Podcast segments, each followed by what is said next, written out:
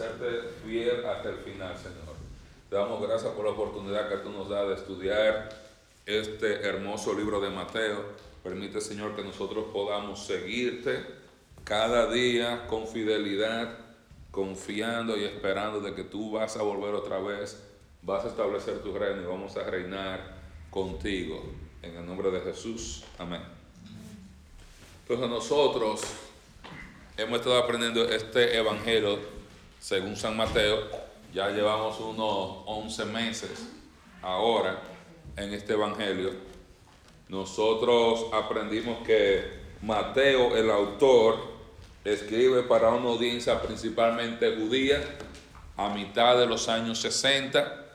Estos hermanos creyentes judíos estaban esperando, estaban anticipando la venida de Cristo y el establecimiento de ese reino mesiánico milenial que había sido ofrecido a la nación de Israel en el Antiguo Testamento. Ese mismo reino que Jesús vino ofreciendo cuando estuvo predicando. Ese reino de los cielos que se había acercado. Y se había acercado porque el Mesías estaba aquí. Pero Cristo había muerto, había resucitado cerca del año 32, años 33. O sea, ya habían pasado 30 y algo de años, prácticamente una generación completa. Y había personas que estaban preguntándose de esos creyentes, ¿vale la pena seguir a Jesús? Debemos seguir adelante porque ¿dónde está el reino? Y Mateo estimula o escribe su evangelio para estimular a los hermanos a seguir a Jesús con fidelidad, porque Él es el rey, el Mesías, prometido en el Antiguo Testamento, que viene a establecer su reino y va a recompensar a todos aquellos que viven fiel y le siguen con fidelidad. Y el estímulo es, no se devuelvan, no se desanimen, sino sigan adelante. Y él comienza su evangelio en los primeros cuatro capítulos mostrando las credenciales de Jesús como el Mesías. Él les recuerda a sus lectores de que Jesús tiene el derecho legal y en el capítulo 1 muestra la genealogía y muestra que Jesús es el heredero legal al trono de David. En el capítulo 2 se muestra el derecho profético de Cristo al mostrar cómo muchas de las profecías antiguo testamentarias se cumplían en Jesús. En el capítulo 3 se muestra el derecho divino mostrando cómo Dios el Padre da la aprobación al ministerio de Cristo en su bautismo cuando dice, este es mi Hijo amado, a él oíd. En el capítulo 4 vemos sus credenciales morales cuando Él es llevado al desierto para ser tentado y Él muestra que Él es inmune a la tentación y por lo tanto está moralmente capacitado para llegar a ser ese rey de justicia en ese reino de santidad que había sido prometido en el Antiguo Testamento. Mateo comienza recordándoles a los autores, esta es una, hay evidencia sobreabundante acerca de que Jesús es el Mesías prometido en el Antiguo Testamento. Estos hermanos habían creído, pero se estaban desanimando al ver las dificultades y no ver que ese momento de gozo y de reposo que vamos a tener en el reino no llegaba tan rápido como ellos querían. Y Mateo prosigue a explicarles cómo Jesús hizo su ministerio aquí sobre la tierra. Y ahí en Mateo 4:23 vemos que Jesús predicaba, enseñaba y sanaba. Él estaba predicando qué?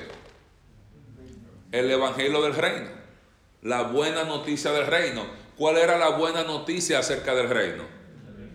Que el reino se había, se había acercado porque el rey estaba aquí y estaba ofreciendo el reino. Y si la nación se arrepentía y entraba en los términos del pacto que Dios había hecho con ellos, ese reino pudo haber sido establecido en esa generación.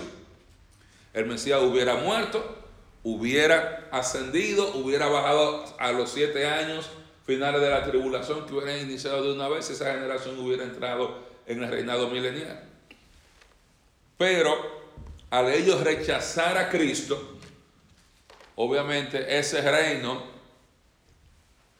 no es dado a esa generación y va a ser establecido en la segunda venida de Cristo que esa generación no la iba a poder disfrutar, sino otra generación más adelante.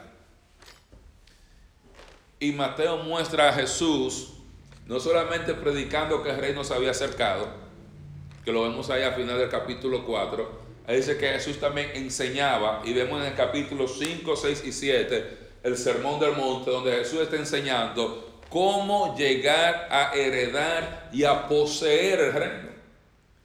Y aprendíamos que hay diferencia entre entrar en el reino y heredar el reino. Hay diferencia entre poseer el reino y entrar en el reino. ¿Cómo se entra al reino? Por la fe en Jesús como el Mesías. Creyendo en Jesús como el Mesías como la persona que da vida eterna gratuita a todo aquel que en Él cree, creyendo esa promesa de vida eterna. Como dijo Jesús en, Juan 5:24, el que cree en mí tiene vida eterna. El que cree, dice, y no vendrá más a condenación, más ha pasado de muerte a vida. Jesús claramente enseñó la manera de tener vida eterna, la manera de ser salvo y llegar a entrar en el reino es única y exclusivamente por la fe en Jesús sin obras.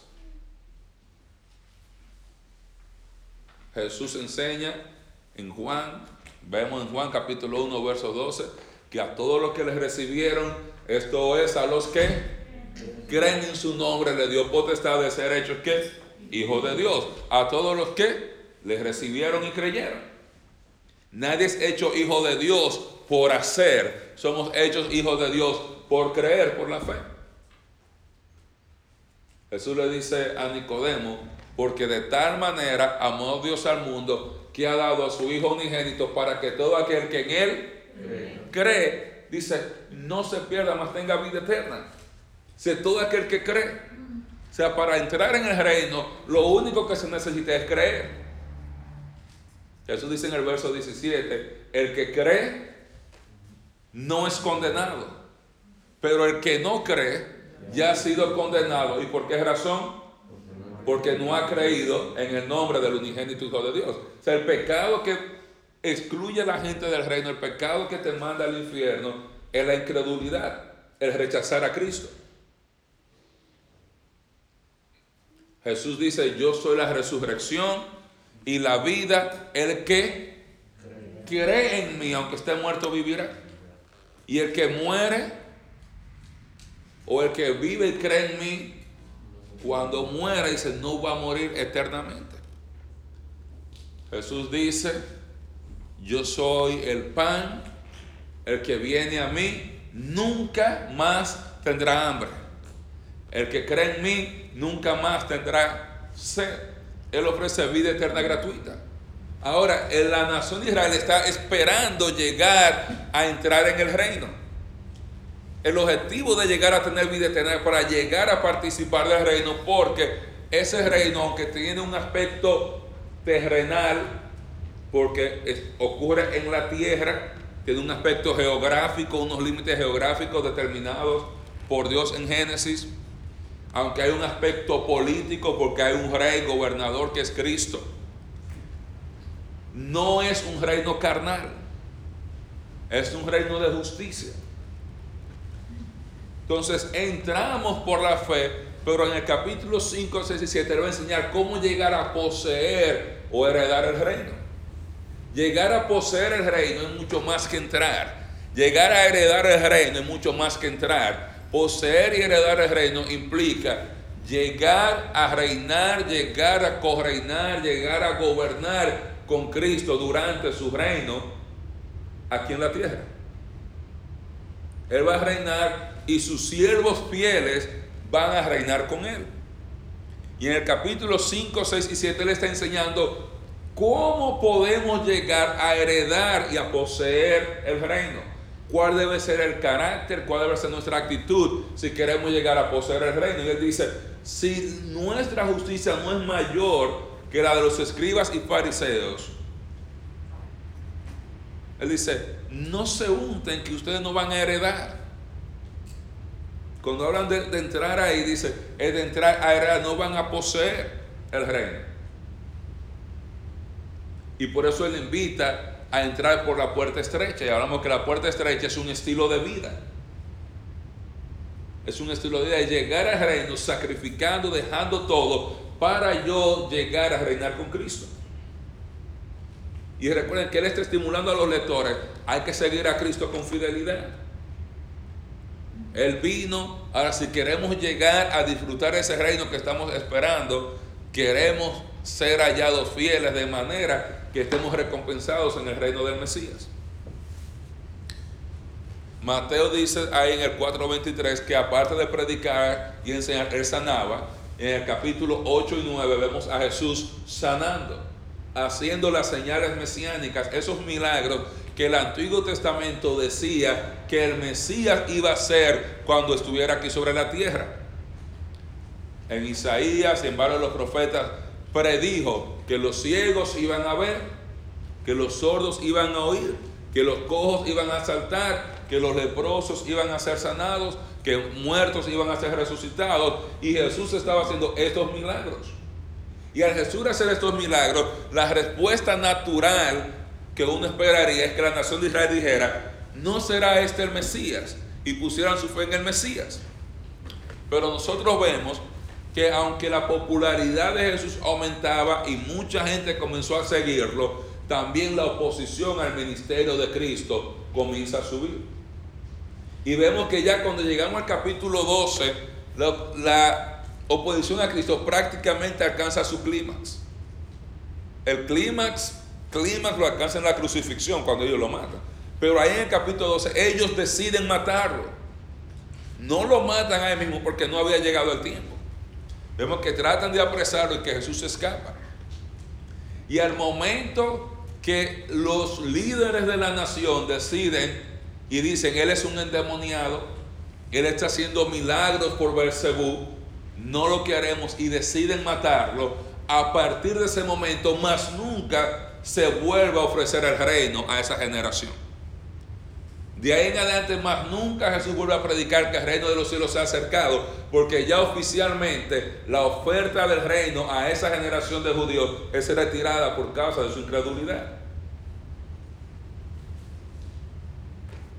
Y en el capítulo 13, y de ahí en adelante vamos a ver cómo Jesús cambia el enfoque.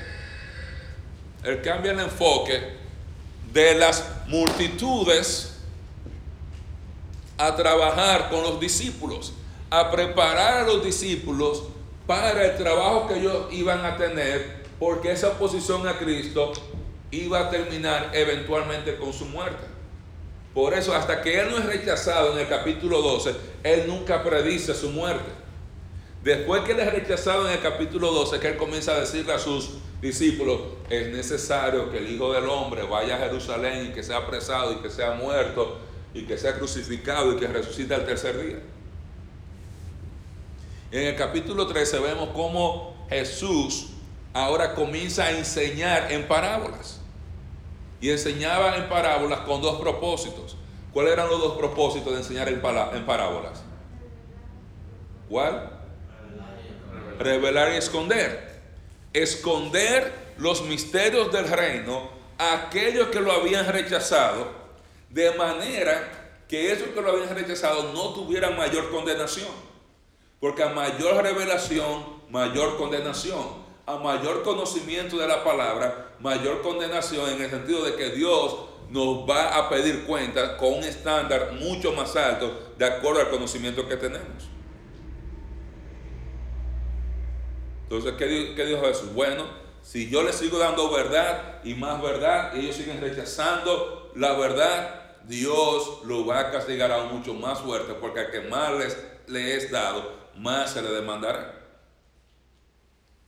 Pero al mismo tiempo, en esa parábola, Él está revelando la forma que iba a tomar el reino entre ese momento del rechazo del Mesías hasta el retorno del Mesías para establecer el reino. Y veíamos en esas parábolas varios aspectos importantes. Veamos la parábola del sembrador.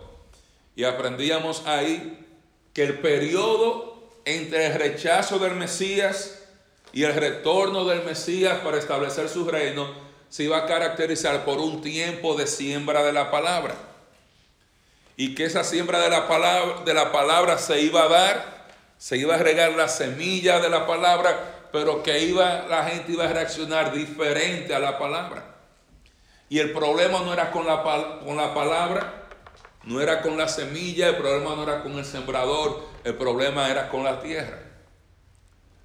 Hay una semilla que cayó en terreno duro, otra que cayó entre espinos, otra que cayó en medio de pedregales, otra que cayó en buena tierra. Le veíamos que la tierra, la semilla que cayó en espinos es el corazón duro que rechaza la verdad, la, la palabra nunca entra. El enemigo va y se lleva la palabra y los otros tres tipos de terreno muestran diferentes reacciones de creyentes. La semilla que cae en, los pedregales llega a la tierra, comienza a crecer, sale el sol, se quema. Muestra la mente de un creyente, el corazón de un creyente superficial. Una persona que cree, pero no tiene raíces profundas. El sol viene, vienen las dificultades, se seca, no da fruto. La semilla que cae entre espinos, igual un creyente recibe la palabra con gozo, comienza a crecer los afanes de la vida. Aquí lo arropan y se seca, no da fruto. Y luego tiene la semilla que cae en buena tierra, que crece y da fruto, y aún esa que da fruto, da fruto en diferentes grados, a 100, a 60, a 30. De manera que la reacción a la palabra va a ser diferente y va a haber personas que van a reaccionar y van a ser fructíferas a diferentes niveles en este periodo de tiempo. Veamos que en este periodo de tiempo, entre el rechazo del Mesías y el retorno del Mesías, iba a haber proliferación del bien y el mal, buenos o justos e injustos, creyentes y no creyentes. Vemos la parábola de la, del trigo y la cizaña, donde los hijos del reino son sembrados en la tierra. Dios pone los hijos del reino para llegar a compartir el mensaje. Y Satanás siembra en medio de ellos cizaña. Y cuando los obreros se dan cuenta que hay cizaña, ellos preguntan, ¿quién sembró la cizaña? El dueño del campo dice, mi enemigo lo ha hecho. Y dice, vamos y arrancamos la cizaña. Dice, no, esperen hasta cuándo. Hasta la ciega. Muy bien, Junior. Hasta la ciega, y yo voy a mandar a mis ángeles para que separen el trigo y la cizaña, quemar la cizaña y guardar el trigo.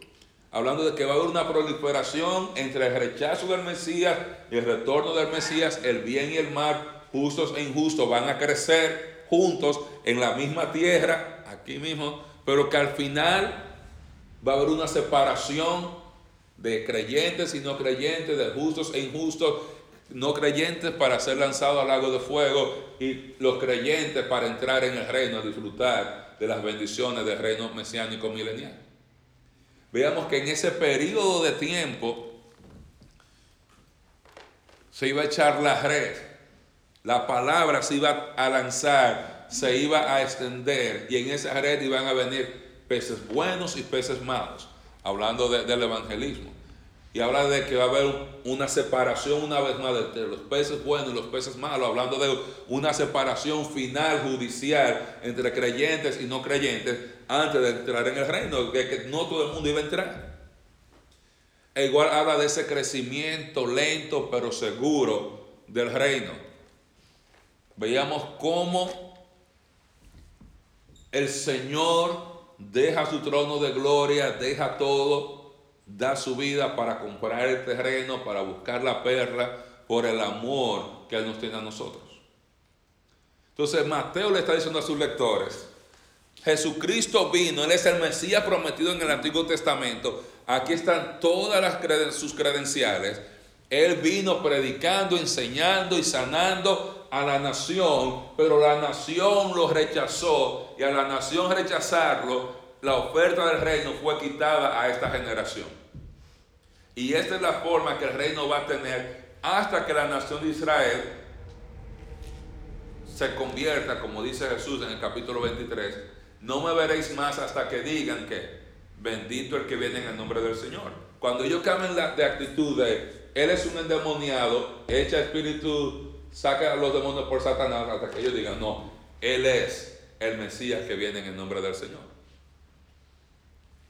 Entonces ya cuando llegamos al capítulo 14, Jesús estaba ya enfocado en sus discípulos. Y en el capítulo 14 Mateo nos presenta cuatro situaciones. Ya mencionamos la primera situación hace dos semanas atrás, tres semanas atrás, que fue la muerte de Juan el Bautista. Mateo comienza a mostrarles a sus lectores que iba, va a haber oposición al mensaje. Iba a haber una reacción negativa al mensaje. Y muchas veces personas como Juan el Bautista que fue, usted hubiera esperado que en ese momento, si él era el, precursor, si él era el mensajero que debía estar junto con Jesús reinando en ese momento, igual pagó con su vida. Y Jesús ahora va, Mateo va a mostrar que hay oposición, pero él va a hacer ahora tres milagros. O Mateo va a mencionar tres milagros para que Jesús hace, no tanto para beneficio de la multitud, aunque la multitud se beneficia, pero para beneficio de los discípulos. El primer milagro, vemos en el, en el 14, verso 13, dice, oyéndolo Jesús, cuando oye de la muerte de Juan el Bautista, se apartó de allí en una barca a un lugar desierto y apartado. Y cuando la gente lo oyó, le siguió a pie desde las ciudades. Y saliendo Jesús, vio una gran multitud y tuvo compasión de ellos y sanó a los que de ellos estaban enfermos. Cuando anochecía, se acercaron a él sus discípulos diciendo, el lugar es desierto y la hora ya pasada. Despide a la multitud para que vayan por las aldeas y compren de comer. Y Jesús les dijo, no tienen necesidad de irse, darles vosotros de comer.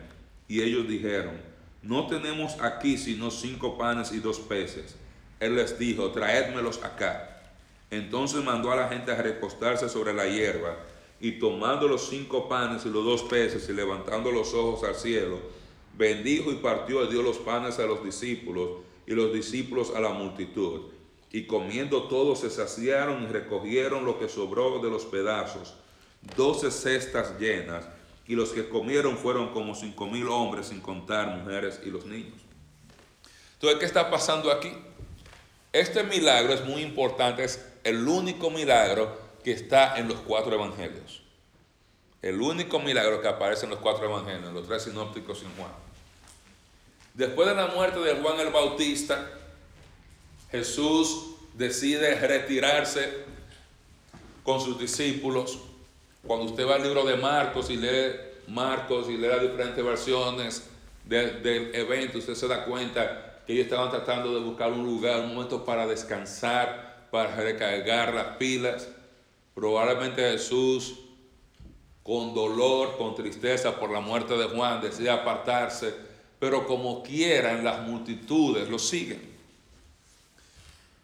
Y dice el texto que Jesús, cuando él ve la multitud que lo seguía, aunque él estaba cansado, y los discípulos estaban cansados dice, estoy cansado, vengan otro día, yo estoy muy ocupado. Él ve la multitud y aún sabiendo que esa multitud y mucha de esta gente ya lo habían rechazado y que lo iban a rechazar de nuevo, él sigue sirviéndole a esa multitud. Y los discípulos tenían que aprender a que debían servir a otros a pesar de la oposición que ellos iban a enfrentar como la muerte de Juan el Bautista. Usted puede decir, bueno, hay oposición, hay presión en contra del ministerio, en contra del servicio. ¿Qué yo voy a hacer? Yo voy a tomarme un tiempo del ministerio. Yo me voy a, me voy a salir del ministerio, yo voy a esperar tiempo porque la cosa está un poquito dura.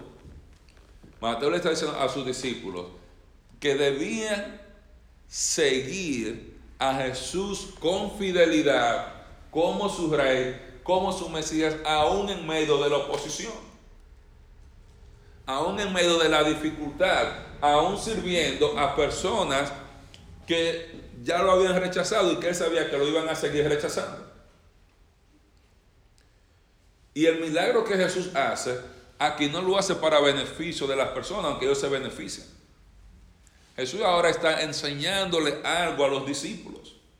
Esa muerte de Juan el Bautista era un anticipo del tipo de muerte violenta que le esperaba a él como el Mesías. Y él va a comenzar en el capítulo 16 ya a anunciar su muerte. Ahora comienza a preparar a los discípulos porque a ellos le iba a tocar continuar el ministerio de Cristo aquí sobre la tierra y ellos iban a tener oposición y ellos también iban a tener recursos limitados. Cuando ellos están allá, aunque están cansados, Jesús ve la multitud y Jesús no desperdicia la oportunidad de predicar y de ministrar a estas personas. Mateo no lo dice cuando usted va a Marcos, cuando usted va, cuando usted se da cuenta que dice que Jesús les enseñaba a la multitud. Él aprovechó la oportunidad, vinieron, voy a predicar. Él comienza a predicar, él no desperdicia la oportunidad de darles un sermón, un mensaje, de estimularlos, de exhortarlos. Él no desperdicia la oportunidad de servirles y de hacer el milagro. Y como a los discípulos les tocaba hacer eso luego, ya Jesús, uno de los discípulos se le acerca y le dice a Jesús, se está haciendo tarde, el maroleo, aquí no hay Publix, aquí no hay Walmart, mándalos. Y Jesús le dice a los discípulos, darle vosotros de comer. Déjenle de comer, alimenten a la multitud. ¿Por qué Jesús les dice eso? Estaban los discípulos equivocados. Los discípulos tenían la razón. Es tarde. Cuando dice hay cinco mil hombres, sin contar mujeres y niños, estamos hablando que había por lo menos 15 mil personas.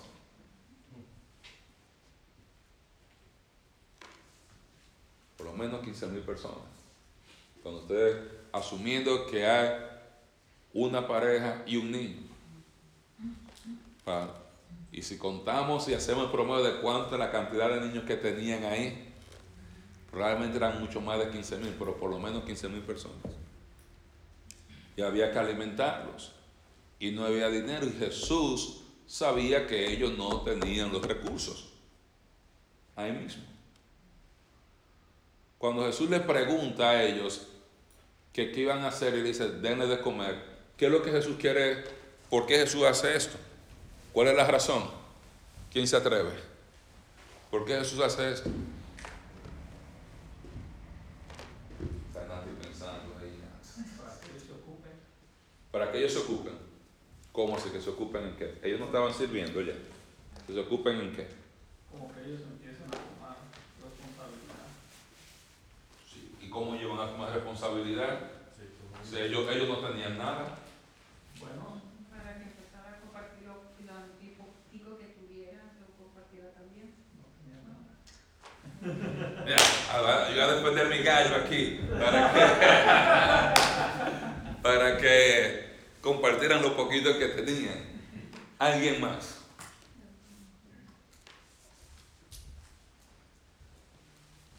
¿Por qué es eso? Para que comenzaran a experimentar la confianza en él. Dice Nehemías para, eh. Israel, para que comiencen a, experimen- a experimentar la confianza en Él. ¿Quién más se atreve? ¿Quién da más?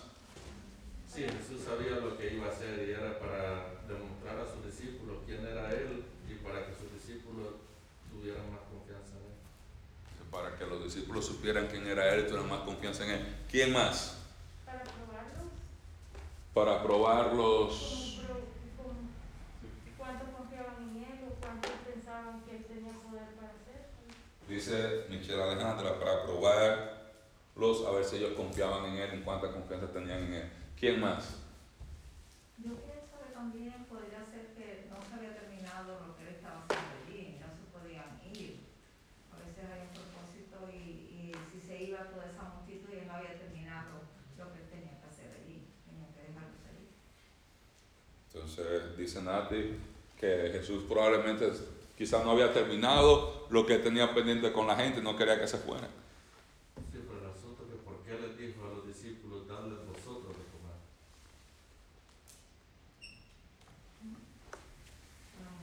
Ahí está, vamos Yolanda. Y Gabino que la defienda. Bueno, a lo mejor, a lo mejor Jesús es lo que estaba tratando de, de- de decirles, es que ellos iban a tener una en- encomienda para, o sea, que, que, que, que como que fueran mi- mirando qué cosa es lo que iban a hacer después de que se fuera. Sí.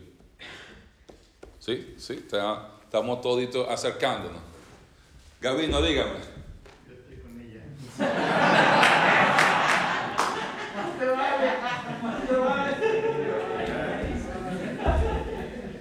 Esto se llama, ¿tú sabes cómo se llama eso?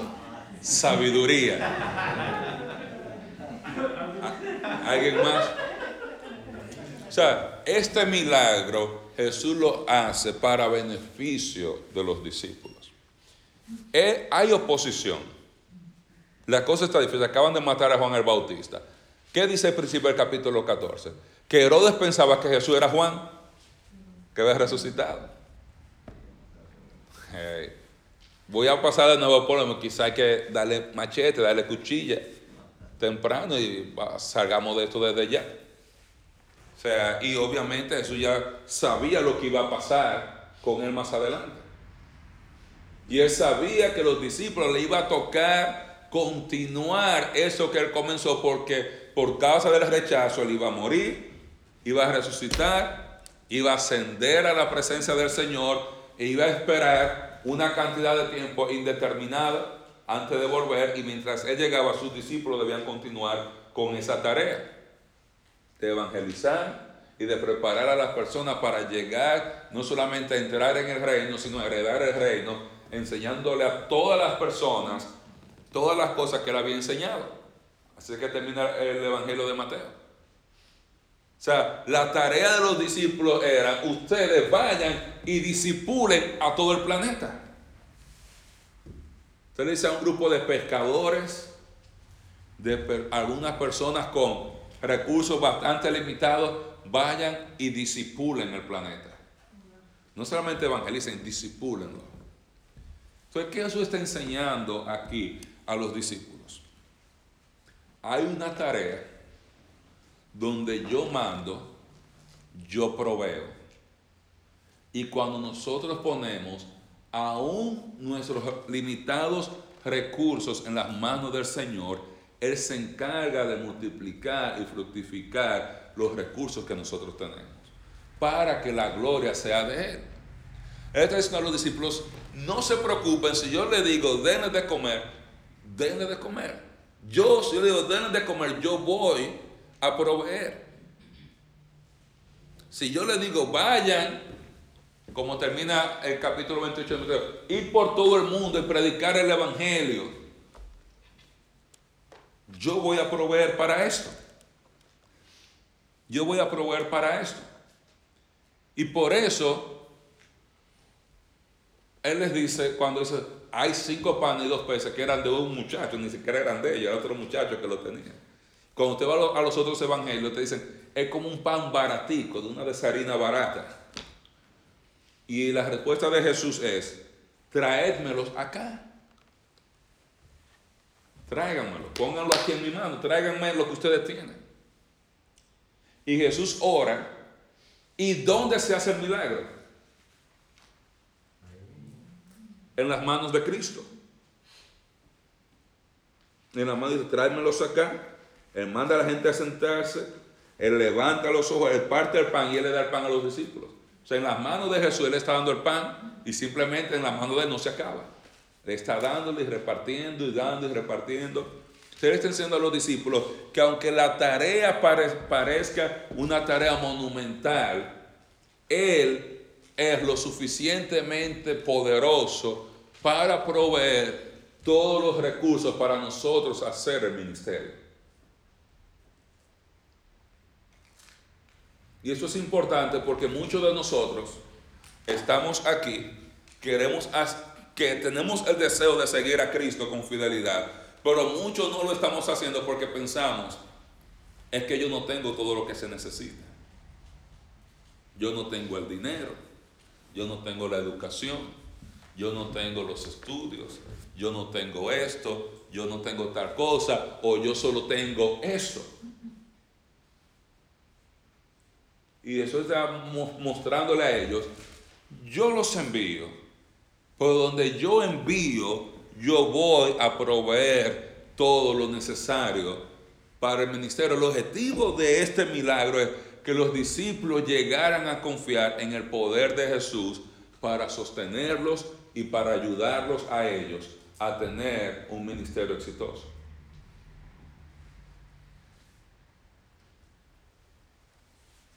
Nosotros hoy tenemos una tarea. Tenemos la tarea de predicar, de evangelizar, de discipular nuestra comunidad. Keiro, Thomasville, Tallahassee. ¿Quién tiene la responsabilidad?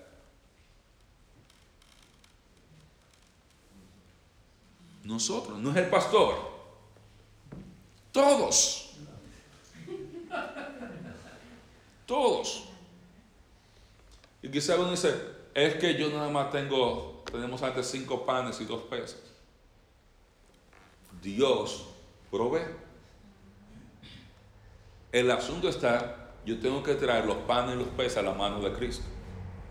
Yo tengo que aprender a traer mis, mis recursos a la mano de Cristo y Él se encarga de multiplicar todo. Dios nunca nos va a mandar a hacer algo para lo cual Él no ha de proveer. Dios nunca nos va a mandar a hacer algo para lo cual Él no va a proveer.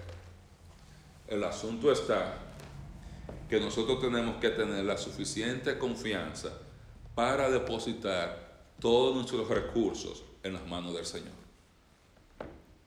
Tenemos que confiar en que Él va a proveer para nuestras necesidades y que yo puedo sacar tiempo para el ministerio y yo puedo sacar tiempo para estudiar la palabra, para involucrarme y servir en una en esta área, confiando de que Él va a proveer, de que yo no necesito trabajar siete días a la semana. Yo puedo quizá trabajar menos y coger un poco más de tiempo para yo hacer el ministerio, para yo servir, para yo estudiar, para yo visitar, para yo hacer X o Y ministerio. Él va a proveer. A veces pensamos, hay que ir y predicar, hay que hacer eso, y pensamos, ¿y quién irá? Nosotros tenemos que ir. Nosotros tenemos que ir. Y nosotros podemos hacerlo tranquilos, porque Dios ha de proveer los recursos. Le pongo un ejemplo. ¿Ustedes se acuerdan cómo llegamos a este edificio? La pequeña capilla donde estábamos, donde cabían solamente 65 personas, estuvimos metiendo 80 a 90 personas en ese espacio, donde no hay espacio personal, todo el mundo pegado. Yo me acuerdo de ese domingo donde entramos 101 personas en esa cajita de fósforo. A veces yo, cuando yo manejo por ahí, veo el edificio, digo, ¿y cómo era que nos metíamos tanto Yo digo, esto es increíble, o sea, eso era pegado todo el mundo, o sea, ¿cómo era que uno se metía ahí? Tanto de nosotros, ¿cómo eso enfriaba? O sea, con todo eso pegado. Y pasó ese día, yo me acuerdo, yo estoy predicando pegado a la pared ahí, ya con gente ahí, gente por la otra puerta parado afuera.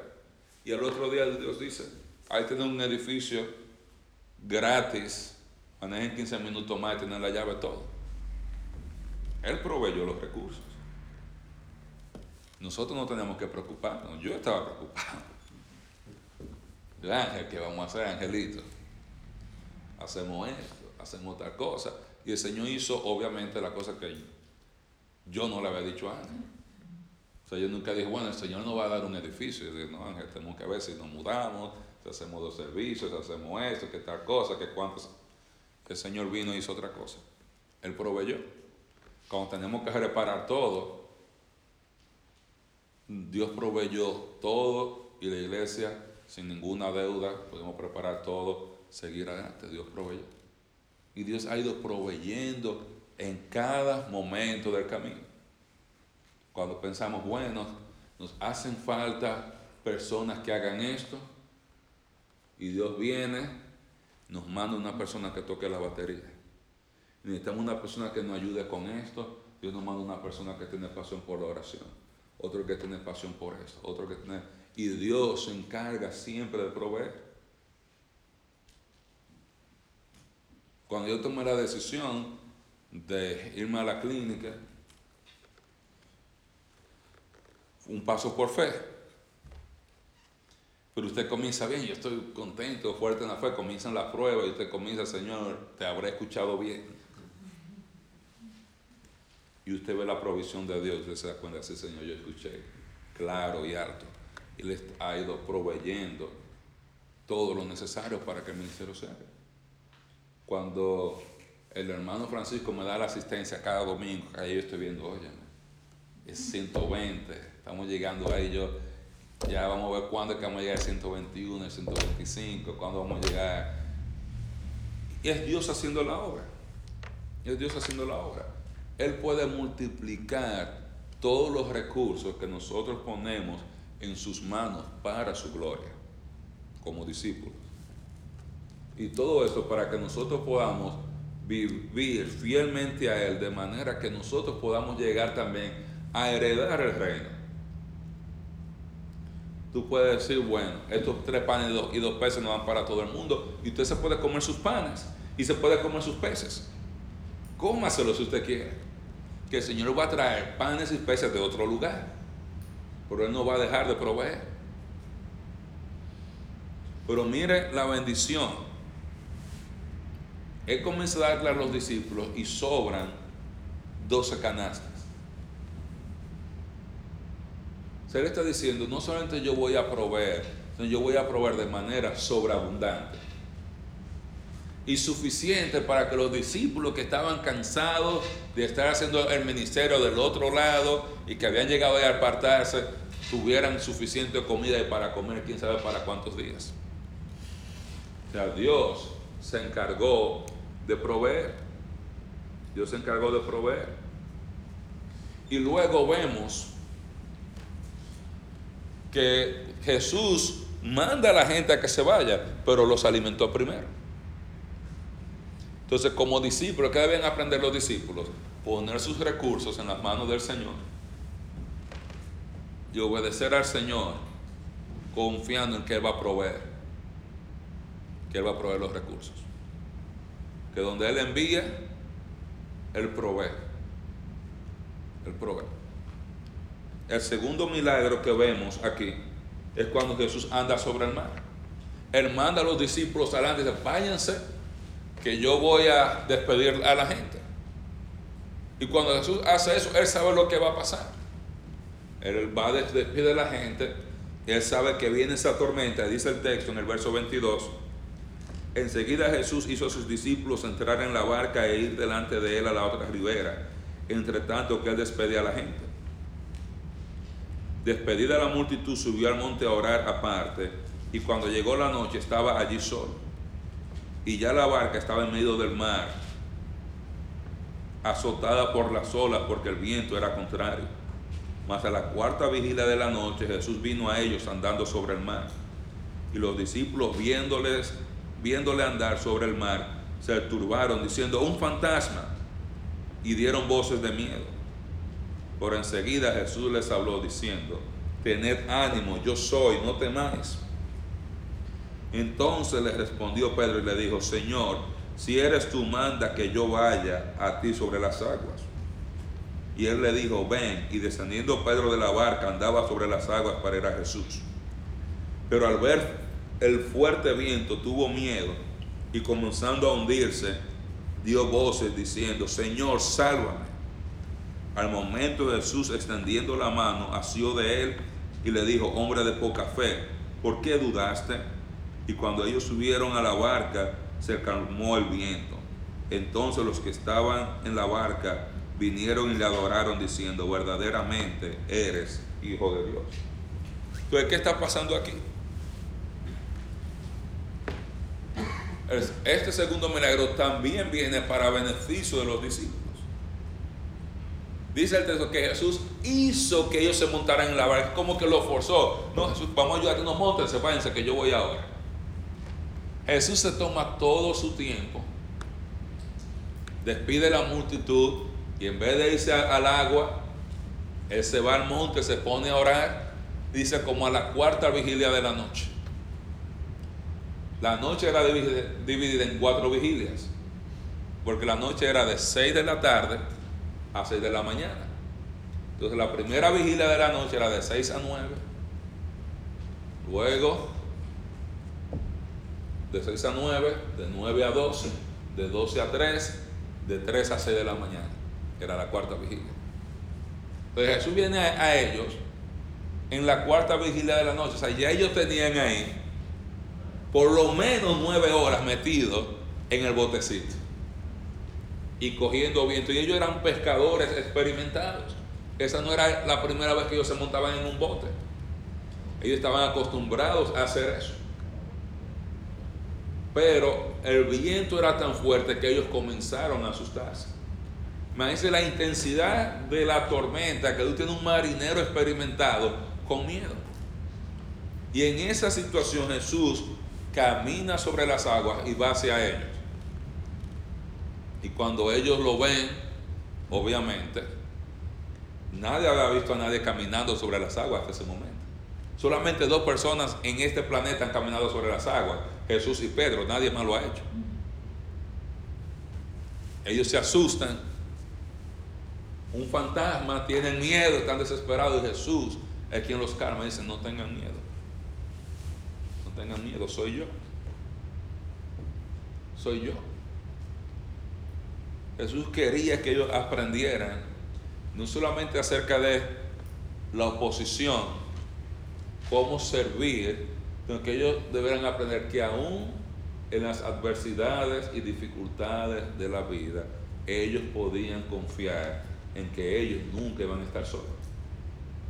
¿Cómo Jesús sabía dónde estaba la barca?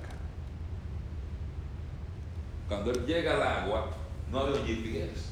Él pudo haber comenzado a caminar en esta dirección, en esta otra dirección, en esta otra dirección. Jesús nunca nos pierde de vista. Nosotros lo podemos perder de vista a Él. A veces.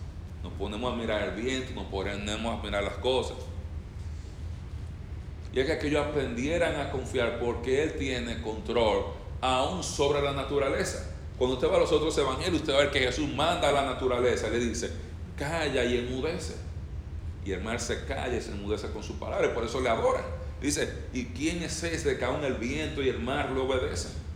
Él está mostrando a sus discípulos que él tenía control sobre la naturaleza. Que él no solamente podía multiplicar los recursos, pero que él, la naturaleza obedece a la voz de Cristo. ¿Por qué esto era importante? Porque cuando usted lee los eventos de la tribulación, hay un daño terrible que pasa sobre la tierra en ese momento. Usted va a Apocalipsis y usted ve cómo un tercio de las aguas se vuelve sangre. Luego más agua se vuelve sangre y hay terremotos y hay esto y tragedias. Si usted lee, usted se da cuenta que va a haber un cataclismo global. Hay estrellas cayendo, hay oscuridad, hay sequía. El hecho de que Él tiene poder sobre la naturaleza, que con su voz la naturaleza le obedece, es cuando Él venga a establecer su reino, Él va a hablar y con su palabra va a transformar la tierra y va a sanar la tierra.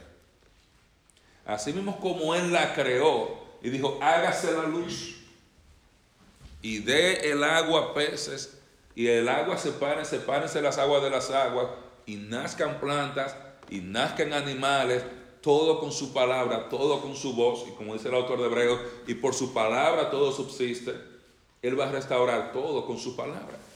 Toda la naturaleza está sometido a Él. Y si la naturaleza que el hombre no puede dominar está sometida a Cristo, ellos como discípulos podían someterse 100% a Él, aún en las situaciones más difíciles porque Él tiene control sobre todo. La gran dificultad para muchos de nosotros de seguir fiel a Jesús es que nosotros creemos que porque nosotros no tenemos el control, Él no tiene el control. Dios siempre tiene el control. Y es interesante, la gente critica a Pedro porque Pedro se hundió.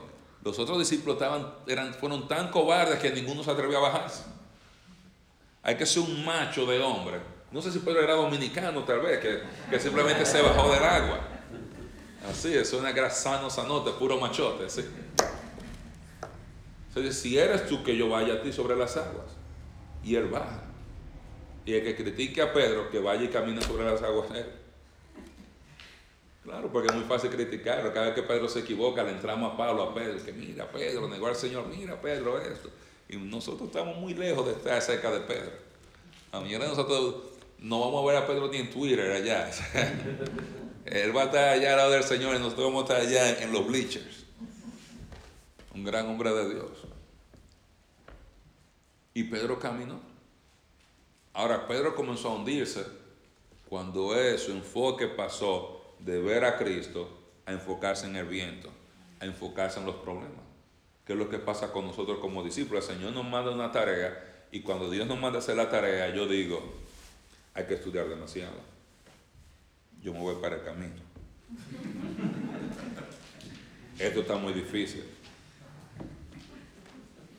Hay que orar demasiado. Eh, que ore otro. Qué bueno que el Señor manda un baterista, porque así ya no tengo. Y comenzar. Pastor, aquí está su carga. Usted sabe que el hermano fulano. Es que con esta gente no se puede. Comenzamos a mirar todas las cosas negativas que están pasando a nuestro alrededor. Bueno, si nos enfocamos en lo negativo, siempre nos vamos a hundir, mis hermanos. Siempre. Bueno, se lo digo yo por experiencia. Pregúntale a Ángel. Que toda la semana Ángel yo me voy. Aquí tienen que buscar un pastor y yo no aguanto eso. Ángel ya yo no aguanto eso. Y mira que aquel hermano anda chismeando. Y aquella hermana que no se cae. Y aquel hermano ya yo no puedo en eso. Ya yo me voy. Me tomó varios años y Ángel diciéndome lo mismo semana tras semana. Cada vez que digo yo me voy, yo me voy, yo me voy, yo me voy. Hasta aprender a dejar los ojos en Cristo. Y cuando aprendí eso, se me hizo más fácil. Ya. Eso de que yo me voy, ¿me voy para dónde? Si esta es mi iglesia. ¿Me voy para dónde? Para el camino. Oye, pero mira, mira que está. ¿Qué es lo que le pasa a Miriam?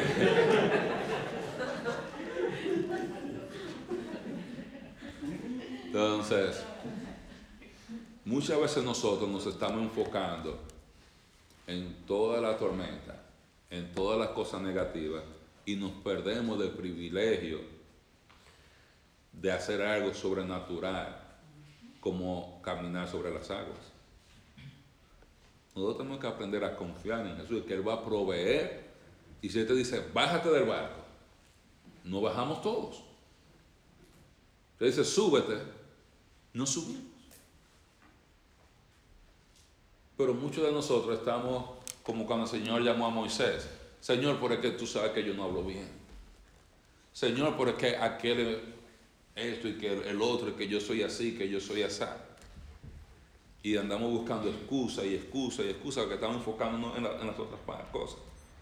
Si nosotros queremos llegar a heredar el reino, a reinar con Cristo, comienza con fidelidad aquí en nuestra vida. Yo debo servir al Señor con fidelidad. Yo debo seguir el llamado del Señor. Cuando Pedro comenzó a hundirse, ¿qué le dice el Señor? El Señor no lo condena. El Señor, sálvame. ¿Y qué significa salvación ahí? ¿Que lo salve de qué? De ahogarse. No siempre sálvame o salvar significa vida eterna. Está sálvame, Señor, no me deje ahogar. Y Jesús lo sana. Él le dice, hombre de poca fe, de lo que te perdiste. Y es interesante, mire, para los que están aquí en la iglesia, que están perdiendo su oportunidad de ministrar. Jesús no le dijo a Pedro, camina de nuevo sobre las aguas. Jesús no le dijo a los otros, vengan ahora. Los otros perdieron la oportunidad de caminar y Pedro perdió la oportunidad de caminar de nuevo sobre las aguas. Jesús hizo otro milagro que ellos disfrutaron. Calmó todo, ellos lo vieron y ellos lo adoraron. Hay oportunidades para servir al Señor que están hoy, que mañana no van a estar. Y nosotros tenemos que servir al Señor con fidelidad cada día. Hoy te dice, camina sobre las aguas. Dice, no, yo no quiero caminar sobre las aguas, este visto está muy alto. Cuando tú dices, Señor, yo quiero caminar ahora, bueno, ya yo calmé todo esto. Vamos a hacer otra cosa. Y muchos de nosotros vamos a llegar a la otra orilla habiendo deseado haber bajado del barco y caminar sobre las aguas. Jesús va a hacer la obra, Él iba a calmar el agua. Él iba a calmar, él, él no iba a dejar ni que Pedro ni que nadie se ahogara. Él no va a dejar ni que tú, ni que yo, ni que ninguno de nosotros nos ahoguemos. Él cuida de nosotros. Él está más interesado en que tú y yo sirvamos y ministremos que lo que tú y yo estamos interesados. Él nos está llamando constantemente con el llamado a la salvación, con el llamado a la vida eterna, viene el llamado al ministerio también, porque somos salvados para servir. Un cristiano que no sirve es una contradicción. Pues nosotros debemos ser como Cristo y como aprendimos en Marcos, el Hijo del Hombre no vino para ser servido, sino para servir y dar su vida. Y ese dar su vida incluye dar su tiempo, dar sus recursos y dar su propia vida física en la cruz con tal de cumplir el ministerio que recibió de parte del Padre. Los discípulos tenían que entender, hay una tarea grande, va a haber oposición, va a haber dificultades, va a haber noches oscuras, viento y ruido, pero en cada situación donde ustedes estén, ahí yo voy a estar con ustedes, salvándolos, trayéndoles salvación, calmando las aguas, calmando la tormenta, manteniendo la barca a salvo. La barca no se va a hundir porque yo estoy con ustedes. Aunque ustedes no me vean, yo estoy más cerca de ustedes de lo que ustedes creen. Cuando ellos llegaron a darse cuenta, ahora él viene ahí, ellos, ellos están desesperados, están cerca. Es interesante, ellos tenían tanto miedo que ellos no reconocieron a Cristo, porque tanto ruido, tanta agua, viento, los que han ido a, a pescar, a pescar de noche y usted está en el mar y usted se siente en el bote, no hay, no hay luces, hermano. Usted ve si la noche está estrellada, puede ver la luna, las estrellas, el reflejo de eso. Ahí en el agua usted no ve más nada. Imagínense con viento, con brisa, con agua. A veces las dificultades no nos permiten ver al Señor o reconocer al Señor. Pero cuando tú y yo sabemos que Él siempre está ahí, podemos estar confiados. Haciendo mi ministerio aquí han pasado muchas etapas, etapas buenas, hay momentos malos, hay momentos... Ah, y, usted pasa por todo, eso es parte. Momentos donde tú te sientes como un campeón y esto está funcionando bien, tú sientes las cosas van bien, hay momentos donde tú te sientes el peor ministro del mundo. Pero lo que ayuda y nos da estabilidad es confiar que Cristo está con nosotros es confiar en su palabra. Confiar de que el que nos llama va a proveer y nos va a sostener a través de todo nuestro servicio porque lo estamos haciendo para su gloria. Y no solamente que nos va a sustentar aquí, vamos a estar recompensados allá. Tú no quieres perder la oportunidad de caminar sobre las aguas. No. Tú no quieres perder la oportunidad de que Dios, de disfrutar comunión íntima con eso. Yo me imagino. Tú llegas, Pedro hundiéndose, Jesús le da la mano, lo saca. Jesús no lo patea, lo saca y lo sube. Y lo agarra y lo termina llevando a la barca. Él no estaba al lado de la barca. Porque si no, él simplemente se voltea y se monta en la barca. Pero se dio cuenta, mira para atrás, no me puedo devolver. Que me salve el Señor. ¿Quién más me va a salvar aquí? Eso es lo que le dice papá, de lo que te estás perdiendo por estar mirando ahí. ¿Por qué tú dudas? Si no hubiera dudado, hubiera caminado, hasta jugamos baloncesto, soccer o algo aquí en medio de la tormenta. El usted medio de la tormenta abrazado con el Señor ahí y viendo a los demás, haciéndole, hey, estamos aquí. Eh, Jesús quiere que tú y yo reinemos con Él. Y los lectores debían entender esto. Oposición y dificultades va a haber, pero Él siempre provee. Él sirvió aún a gente que lo rechazó, como vamos a ver qué pasa con, en Genezaret. Ellos van y aún esa gente que los rechazaron, Él vuelve y sigue haciendo milagros y los sana y los ama y los atiende. Y los discípulos debían entender que vamos a servir, vamos a seguir haciendo la tarea de Él, confiando como termina Mateos Evangelio. ¿Cómo termina Mateos Evangelio? Y he aquí, yo estoy con vosotros todos los días del fin del mundo. Dice, vayan y evangelicen al mundo. Y no se preocupen por los recursos ni por las tormentas, porque yo voy a estar con ustedes todos los días hasta el fin. Y ese es hasta el fin del mundo, no está hablando hasta el fin geográfico del mundo, hasta el final de la era. Hasta el último día de la existencia de la historia, tal cual como la conocemos, yo voy a estar con ustedes. Por eso pueden con confianza ir y seguirme y servirme, porque yo voy a estar con ustedes, voy a proveer todo. Mateo en su conclusión al capítulo 28, él resume todo eso. Dice, toda la autoridad me es dada en el cielo y en la tierra. Yo tengo todo el poder. Vayan y hagan porque yo voy a estar con ustedes. Ahora, ¿qué nos está impidiendo a cada uno de nosotros de manera particular seguir a Cristo con fidelidad? ¿Qué nos está impidiendo darle a los demás de comer? ¿Qué nos está impidiendo caminar sobre las aguas? Y como iglesia, ¿qué nos está impidiendo? Porque a veces como iglesia queremos hacer algo y nos asustamos. A veces como iglesia tenemos que tomar pasos de fe también y decir, vamos a hacer esto, vamos a evangelizar, vamos a comenzar el ministerio de pareja, vamos a comenzar a hacer tal cosa. Entonces, ¿qué nos detiene? Él va a proveer todo. La obra de Dios hecha a la manera de Dios, no le falta el apoyo de Dios. Pregúntale a Ángel, nunca nos ha faltado. Yo me preocupo por dinero. Y yo, Angelito, y vamos a poder comprar las ventanas. No te preocupes, no te preocupes. Angelito, y hay para tal cosa. Y Angelito, todo, no te, todo está cubierto. Yo qué. Y él me lo ha dicho por nueve años. Y yo vuelvo porque tú a veces como, como el perro arrepentido, con su mirada tan tierna, con el hocico partido, el rabo entre las piernas. Y voy a hacerle la misma pregunta a Ángel, que no tiene sentido, en un, en un, sentido, porque ya yo sé la respuesta que él me va a decir. Pues yo estaba yo, Ángel, hay dinero para que ayudemos a, a, a, este hermano, hay dinero para hacer esto. Ángel, hay que, podemos aceptar cosas. Y Dios siempre ha provisto y va a proveer para usted, ha provisto para nosotros como iglesia. ¿Qué nos detiene? ¿Qué nos detiene? Aprendamos esta lección.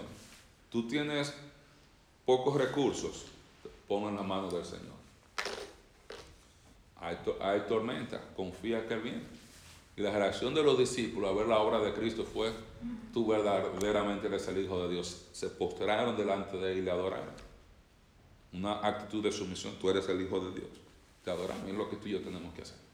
Amén. Dios bendiga su palabra.